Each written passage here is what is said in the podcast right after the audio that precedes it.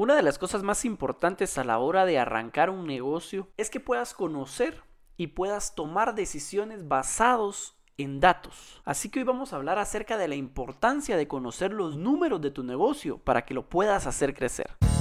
Bienvenidos a Marco Boleres Show, donde hablaremos de bienes raíces y emprendimiento sin reservas.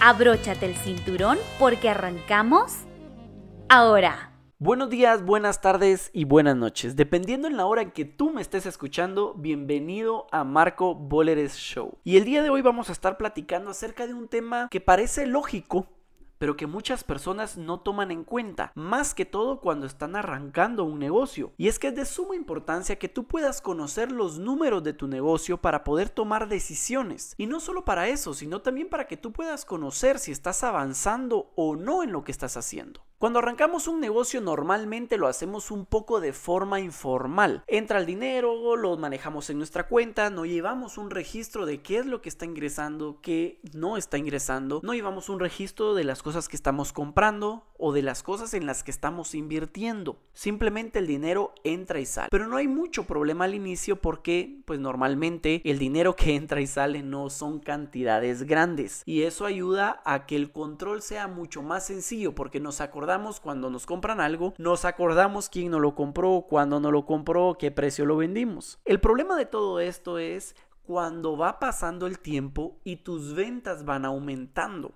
Porque cuando tus ventas van aumentando es porque hay muchos más clientes que te están comprando distintos tipos de producto. Entonces acordarte de cada uno de esos ingresos o de cada una de esas ventas es algo mucho más complicado de llevar simplemente en tu mente. Y ahí es donde entran los controles que tú debes implementar para poder llevar el control y conocer los números de tu negocio. Yo he conocido a muchas personas que en el transcurso y en el proceso de crecimiento de su emprendimiento y de su empresa van tomando decisiones basados en presentimientos, en, en, que sienten algo y en base a eso toman una decisión o creen que tomar o hacer algo les va a ayudar a crecer porque ellos así lo sintieron o así lo ven, pero realmente no están tomando esa decisión basadas en números. Y recordemos que en una empresa lo más importante son los números, es realmente lo que manda. Nosotros podemos llegar a tomar decisiones sin necesidad de estar presentes, únicamente basándonos en los estados financieros de una empresa. Solo con eso te estoy diciendo la importancia que pueden llegar a tener los números. Es importante que tú conozcas cuáles son tus ventas mensuales, cuáles son tus ventas semanales, cuáles son tus ventas anuales. Es importante que también tú puedas conocer qué tipo de productos son los que más están vendiendo, qué tipo de servicios son los que más están solicitando, por dónde están llegando tus clientes, si te están llegando a través de redes sociales, a través de referidos, a través de alguna inversión en publicidad digital que tú estés haciendo. ¿Por qué? Porque a través de esto tú vas a saber a qué ponerle mucho mayor énfasis, mayor esfuerzo, mayor enfoque para poderlo potencializar